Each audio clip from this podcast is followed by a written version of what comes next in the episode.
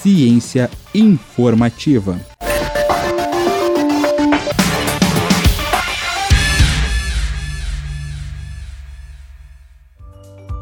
Você já ouviu falar de lignina? Acho que não, né?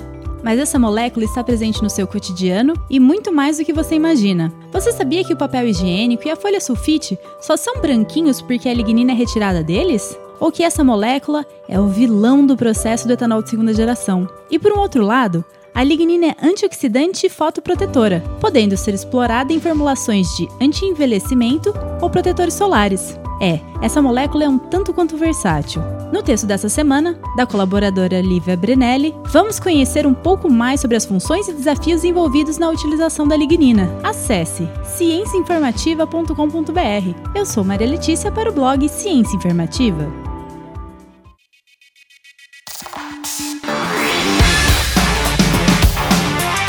Ciência informativa.